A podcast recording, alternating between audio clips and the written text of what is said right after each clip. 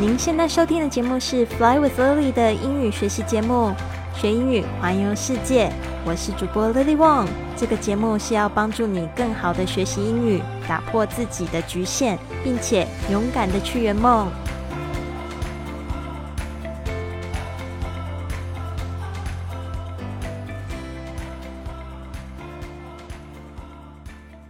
Hola, buenos días. Good morning，早安，早上好，我是 Lily。今天呢，我人在这个中美洲的危地马拉 San Pedro 这边呢，学西班牙语。然后呢，学完西班牙语呢，做了一些工作，录音给大家。今天想要跟大家介绍的，就是上一集我们讲过的这个我在中美洲危地马拉认识的一个小帅哥，他来自瑞士，他只有二十五岁而已，但是他的梦想呢，就是成为一个全职的内容创造者，就是他想要就是用这个拍摄影片啊、拍摄照片的方式呢，来为自己建造他的作品集。对他未来呢，想要成为一个这样子的全职的内容创作者，他觉得是一个非常重要的经验，就是他来到。这个中美洲呢，甚至不惜自掏腰包呢，去拍摄当地的一些传统文化，然后去帮别人做职工，去拍摄这个对方公司的这个作品，呃，宣传照片或影片。那我真的觉得他的精神就是 Fly with Lily 的精神，追梦，然后呢，在逐梦中踏实，而且呢，他非常乐观。我也觉得被他的精神。感动着，所以呢，我又振作起来了，消弭了这个消失了五个月，好像有点低迷了五个月。但是呢，我觉得是时是时候再去带给大家很多正面的信息，要踏出你的舒舒适圈。不管是你去看世界也好，学习一门语言也好，或者是跟我一样打造一个线上生意，其实呢，你都需要有一个决心啊，就是去改变。不要害怕改变。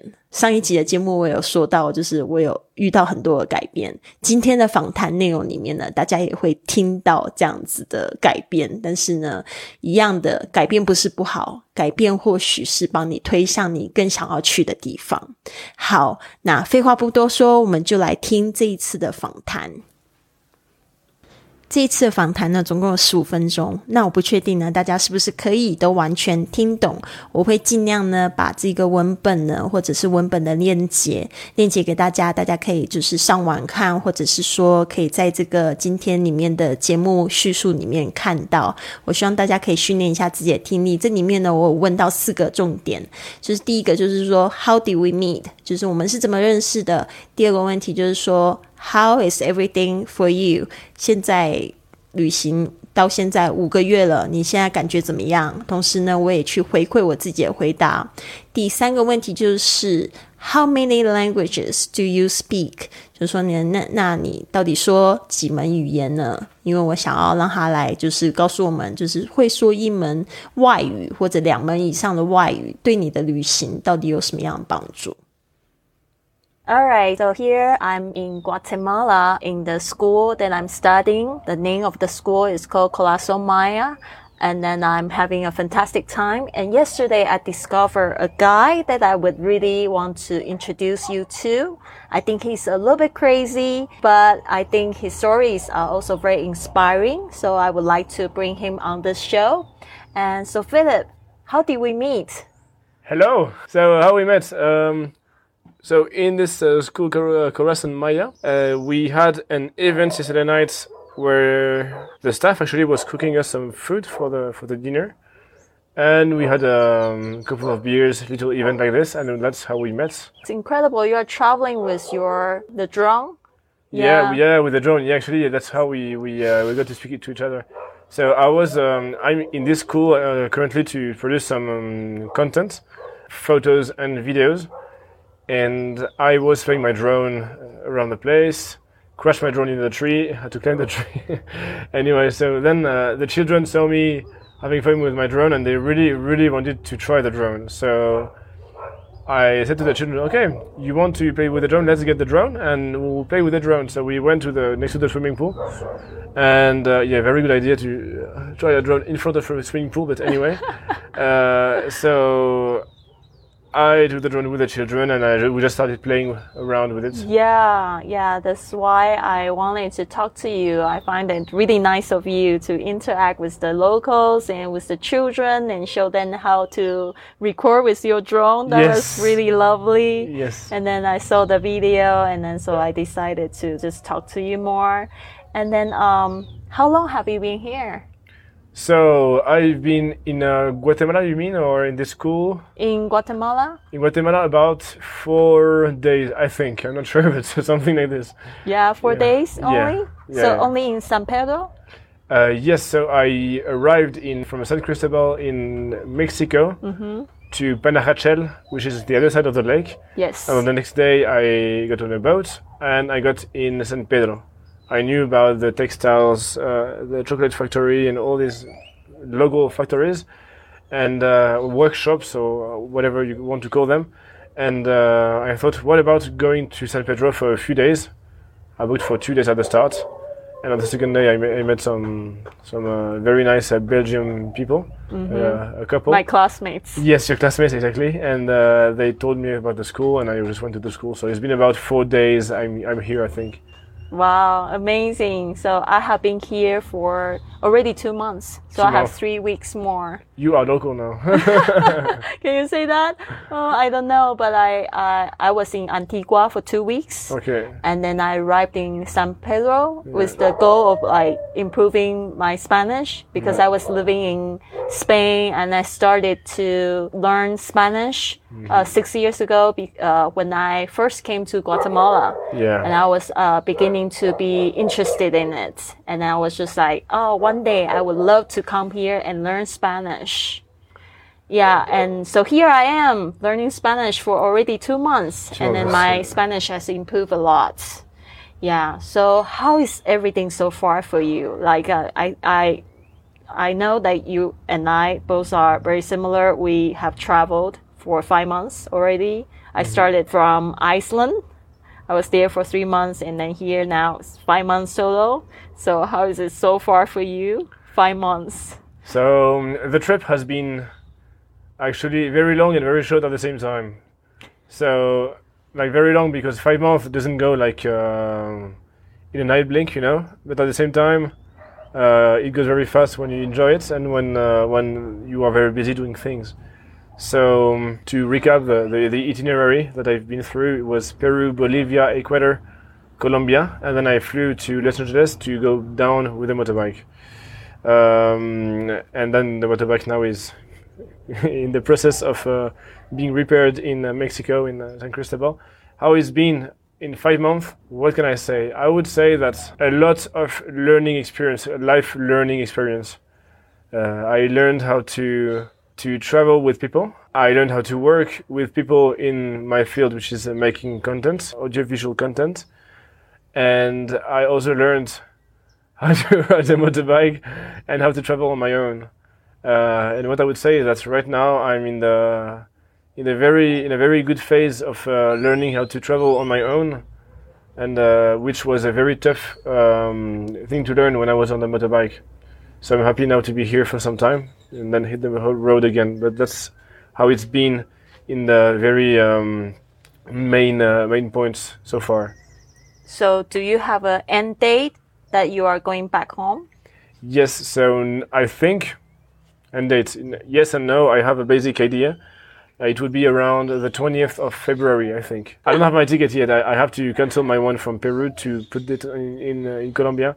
As yeah, Yeah, that's the life of a traveler. yes, it is. Yeah, yeah, indeed. As for me, I think it's been amazing. In Iceland, I was just really completely in this vacation mode. And then, have you been to Iceland? Never. Okay, never Okay. would would never or Uh, no, like I, I've never put a foot in uh, in Iceland, yeah, but but I would love to go to Iceland. Yeah, I said never. Like, have you been to Iceland? No, I haven't been. I have never been there. But uh, would I like to go there? yes, I would love to go there. yeah, that's why I want you to Yeah, like clarify because it Of sounds course. like never. It's like oh, I would Yeah. never. I But- realized just after I said it. Yeah. But anyways, uh, I had an amazing time there. I was doing volunteer work. and I was living with four different families. I was babysitter. I was a cook. I was uh, like a book register, kind of like a librarian. This is diverse. yeah. and then I was a gardener. Okay. Yeah. And then I was having so much fun because the, the people there, they were really nice to me. And then they give me a private room, private bath. And then they take me out to dinners. They basically feed me. You know, Nice. I, I I did a little bit work in the day, but Yeah. basically I was on vacation mode. I hardly do any work. But now I'm in Guatemala. I have a lot of challenges. You can't believe uh, I have well, I have a business online, but Yeah. like because I didn't really take care of my business, I lost seventy thousand subscribers. Not the listeners, but uh, I lost that like uh, newsletter subscribers. It's basically how I make money. You know, Oh like uh, I publish the content, and then some, sometimes I publish the course, and people buy from that newsletter subscription. And I was just like devastated, but I, I also like just re- registered my business on uh, in Europe. So I got the e-residency from Estonia. And then, Yeah. uh, so I'm now qualified to register a company in Estonia. Okay. So I have that. So basically it means I have to start from scratch. Okay. Yeah. So I was like panicking a little bit and then the school changed my teacher and I was super unhappy because I loved my teacher. I had a really good time with her and then my Mm-hmm. English, my Spanish was improving. They changed her and then, and then I had problem with the family. So I moved house. Okay. I changed school and I went to another school. So because change, uh, changing the house, uh, is too far for me to, the, to commute. So I changed to this school. Yeah. And then the first teacher, I had some issues with her. I don't think we fit very well. So I changed a teacher again. So just like, oh my God, I don't like these changes. Are you better now though? I'm better in a better place. And on top of that, I also like uh, break up with my boyfriend.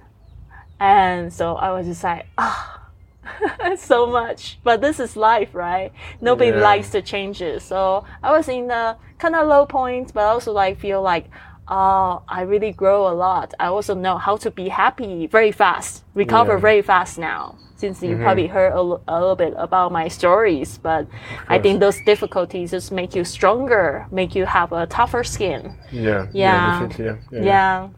But apart from that, this show is totally about like motivating people to step out of their comfort zone, maybe to travel more, to see the world, and then, or study a new language. and then yesterday I heard you speaking Spanish. I was really surprised. You are very fluent in Spanish.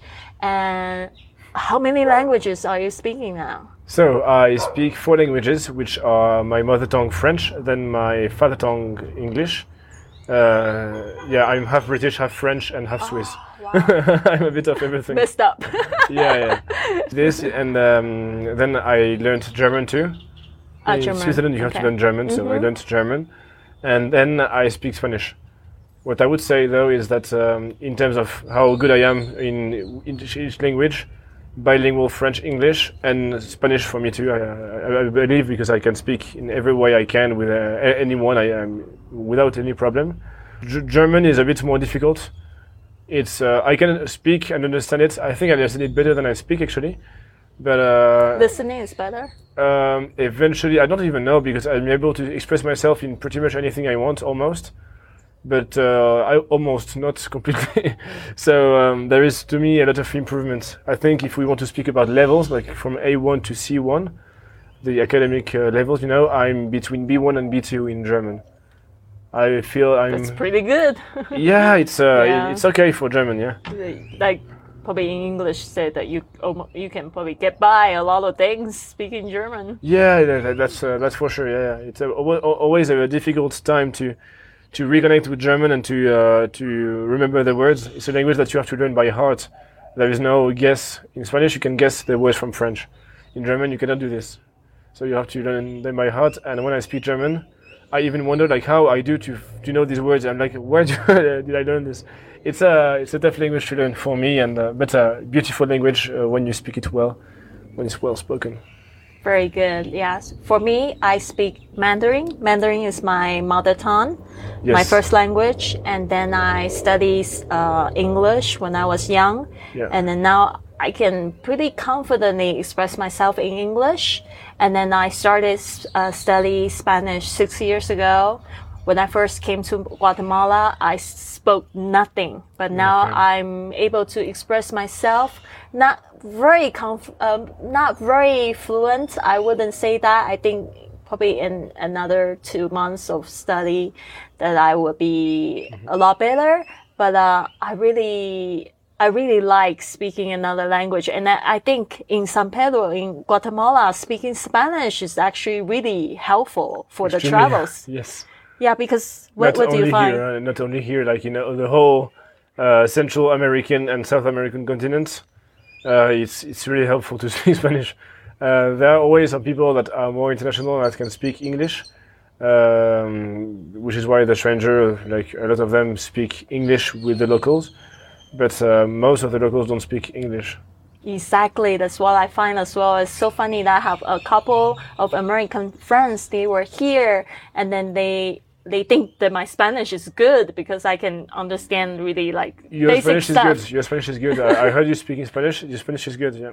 Thank you. And uh, for someone who says I'm, my English is okay to what I you just said before, having an, uh, a podcast in English is quite admirable. So well done for Thank this. you, thank you. So my point is, it's just like my my American friends. They were here, and then they uh, speak really. Uh, really little Spanish, and then like, all the time they were thinking people are trying to read them off, but basically it's it's because they don't speak it, so they don't communicate, and then it's, they probably would get that impression for them, like to buy tickets uh, to the uh, to the destination, and then they would think, oh, they are charging me a lot more, but it's actually probably not true. It's just like the misunderstanding. So for me, that I'm just so grateful that I know the Yeah. language here. So You have to know the language and the costumbres. How do you say this? the customs. Yeah, the customs. Yeah, because because um, it depends on every place pretty much, and you have to ask the locals. How much do you have to? Should I pay with the tuk- to go from uh, one place to another with the tuk tuk? You know, mm-hmm. uh, one of these motor taxis. You know, so uh, it always depends. It's always about asking the people, uh, people that you trust. You know, from the hostel or from uh, friends or whatever. Asks people, and then you know how to negotiate. Mm, very good. Okay, thank you. Yeah. 好的，如果你想要听到更多类似像这样的内容，在我的一千两百四十六集到一千两百五十五集，我有做了一个跟外国人一起吃面的节目，然后还有一千两百五十六集到一千两百八十七集，有跟这个两个外国人聊这个高雄的事情。那接下来的一个月呢，其实我也就是制作了非常多丰富的节目，想要跟大家一起回顾二零二二年。那也希望呢，大家也可以就是评论告诉我你的这一年过得如何。好的，希望你们都有一个非常棒的一天。Have a wonderful day. I'll see you soon.